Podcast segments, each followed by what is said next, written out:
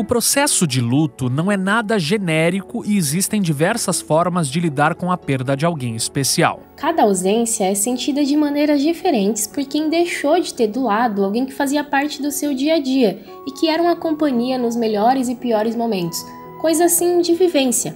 Tomava café junto, se encontrava no trabalho ou até mesmo aquela pessoa que te convidava para assistir aos jogos de futebol no estádio. A verdade é que vivenciar, compartilhar momentos com o próximo faz parte do que a gente é. E quando esse próximo vai embora, cabe a nós arrumar um jeito de eternizar essa parte que se foi.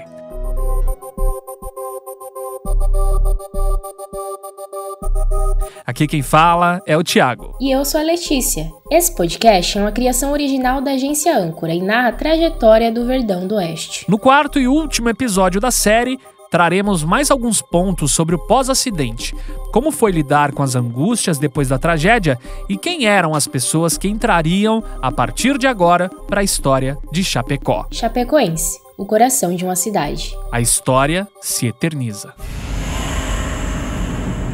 Giovanni foi realmente uma pessoa assim super apaixonada pela vida, mas acima de tudo extremamente humano, assim. E de novo ele era a parte emocional do relacionamento, porque em vários momentos e eu tô falando tanto na questão profissional quanto pessoal, ele me trazia a realidade e falava assim: calma, não é tudo sobre razão, não é tudo sobre ser, sabe, material, sobre existem outras coisas por trás disso. Existe um toque, um abraço, sabe? O acolhimento, enfim.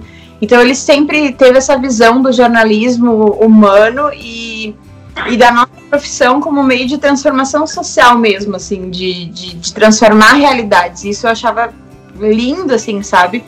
Nele como pessoa e como profissional. A Isabela Ibargoyen é uma das pessoas que passou pelo processo de perda nessa história toda. O jornalista Giovanni Vittoria foi uma das vítimas do voo. E uma das formas que ela, também jornalista, encontrou para deixar o marido vivo na memória foi a escrita do livro Cartas de Isabela. Em uma resenha do blog Esquina da Cultura, do colaborador do jornal O Estado de São Paulo, Matheus Mens, temos a seguinte descrição dos escritos da Isa. Abre aspas. É linda a homenagem que Isabela fez ao marido, que partiu de maneira tão trágica.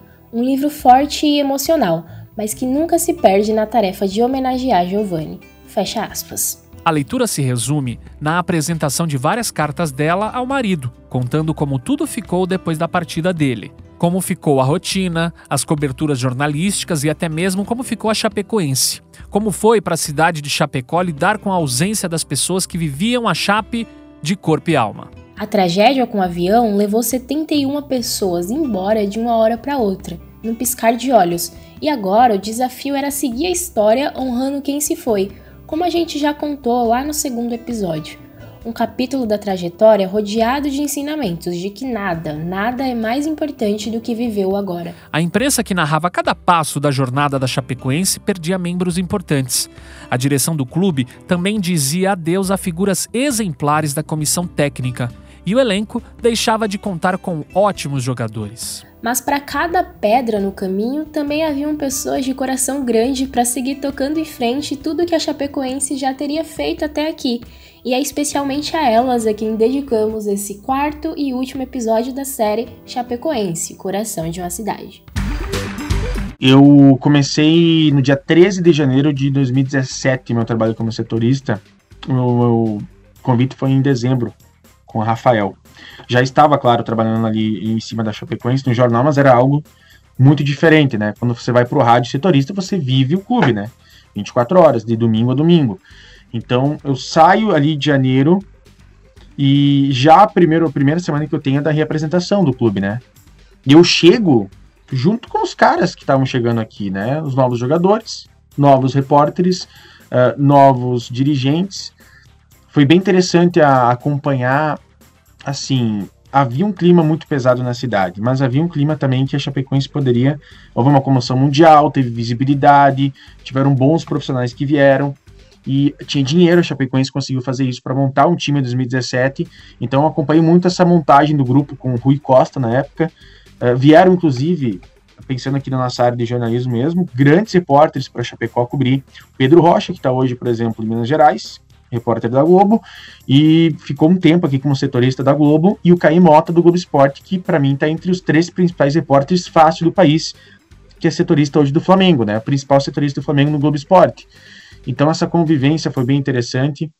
Uh, claro, a gente sentiu muito a perda das pessoas né, que estavam aqui na imprensa. E nós tínhamos um papel também, sem colocar peso em, em nós mesmos, de estarmos ali substituindo algumas pessoas nos veículos de comunicação.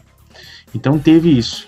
Nessa entrevista, o Matheus Montemeso, jornalista da Rádio Oeste FM, que já apareceu aqui em episódios anteriores, traz pra gente informações sobre a atmosfera da cidade depois da tragédia. Responsabilidade e coragem guiariam os próximos passos. Aqui, além de destacar a atuação da imprensa, dos novos dirigentes, treinadores da equipe e também do elenco que chegava, vale uma homenagem aos empresários locais ah, e também vale lembrar a atuação importantíssima do falecido Paulo Magro. Todo empenho, todo esforço e todo tempo dedicado a Chapecoense nunca serão esquecidos. Mas 2019 20 a Chapecoense consegue virar e se tornar e não virar um time de Série C muito por conta do Paulo Magro e do, do, do trabalho deles nos bastidores. Então vai também um, uma palavra especial para o ex-presidente que faleceu de Covid, uma pessoa querida, atenciosa com a imprensa, chapecoense, e que nós vamos sentir certamente muita falta dele. Acho que é isso, assim, de, de importante. As pessoas foram muito importantes nesse processo de reconstrução aqui, que vieram aqui para Chapecó, elas abraçaram mesmo projeto. A cidade por que tu te apaixonastes está triste, é verdade. Mas está emanando muita energia positiva. Dá para sentir pelo silêncio nas ruas, Aquela que foi tua segunda casa nesses últimos anos, Arena Condá, ontem teve lotação máxima estava linda. Tu ias te orgulhar tanto. Te conto que no meio de tudo isso, meu lado jornalista está atento, como também sempre acontecia contigo. Uma cobertura daquelas está acontecendo em Chapecó, no Brasil e no mundo. O Gavão Bueno, que te emocionou a narrar o último jogo do Grêmio pela Copa do Brasil, está nos emocionando a falar de ti e de todos com tamanho carinho e consideração. Esse foi um trecho de Cartas de Isabela, e nós escolhemos finalizar o podcast com ele por uma questão significativa. Aqui temos um momento de toda essa história, contada entre aspas, a quem partiu. É como um recado, uma forma de dizer para todos que se foram que eles fizeram história. E a mensagem que a gente quis passar aqui nesse podcast é justamente essa. Inicialmente, né, naquelas, naqueles primeiros dias, principalmente, eu fiquei afastada de toda a cobertura ou todas as, as matérias que eram relacionadas a isso. Mas depois, consequentemente, acabava que eu não tinha muito como fugir, porque numa emissora do interior, quando a gente cobre o jornalismo geral, em algum momento a gente vai ser escalada para fazer alguma coisa que tenha alguma relação com aquilo, né? Tanto que eu voltei, fiz ao vivo da Arena Condá, o jogo aquele que, que que o Atlético Nacional de Medellín foi a Chapecó e eles fizeram né, uma partida e tal. Eu estava lá, participei ao vivo da cobertura. Foi uma das coisas também mais difíceis para mim, mas eu, eu tinha que, que meio que encarar aquilo, aquele processo. Eu acho que foi de forma natural, não foi nada forçado, ninguém me obrigou a nada, e não foi algo também que eu fiz assim, ai meu Deus, foi a pior coisa da vida. Não, foram momentos difíceis, sim, foi uma escolha minha, e eu acho que fez parte desse momento que eu precisava passar por isso também, para mim que é, eu sempre digo assim, quando a gente passa por um momento assim, eu nunca tinha passado por uma situação de, de perda próxima assim. A gente precisa sim viver o luto, a gente precisa ficar triste, a gente precisa passar por aquilo, sabe? Que depois o luto vai vir de qualquer forma, a conta vem, ele vai vir tardio. Se tu simplesmente esquece, diz, ah, não, não, não, já tô bem, vou seguir. Em algum momento isso vai, vai voltar, sabe? É, tu precisa resolver aquilo, precisa passar por aquele ciclo, viver o luto, ficar triste, se permitir ficar na fossa o tempo que tiver que ficar, é como fim de relacionamento, é isso mesmo. Mas depois a gente precisa encarar algumas coisas e, né, e se reerguer. A vida continua para quem está aqui. Foi preciso sentir todo o processo de perda, como a Isabela contou. E para seguir em frente, nada melhor do que guardar as boas lembranças e sempre usá-las como aprendizado. As lições deixadas por quem se foi marcariam uma geração porque sempre falam que ah, futebol é história, futebol também é política, futebol é raça.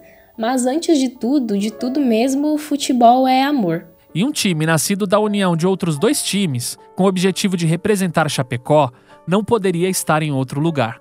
O lugar associado ao sentimento. Chapecoense, o coração de uma cidade.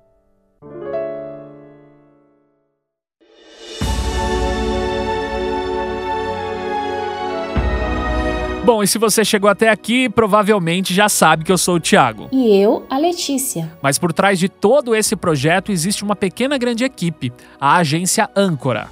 Então vamos por partes.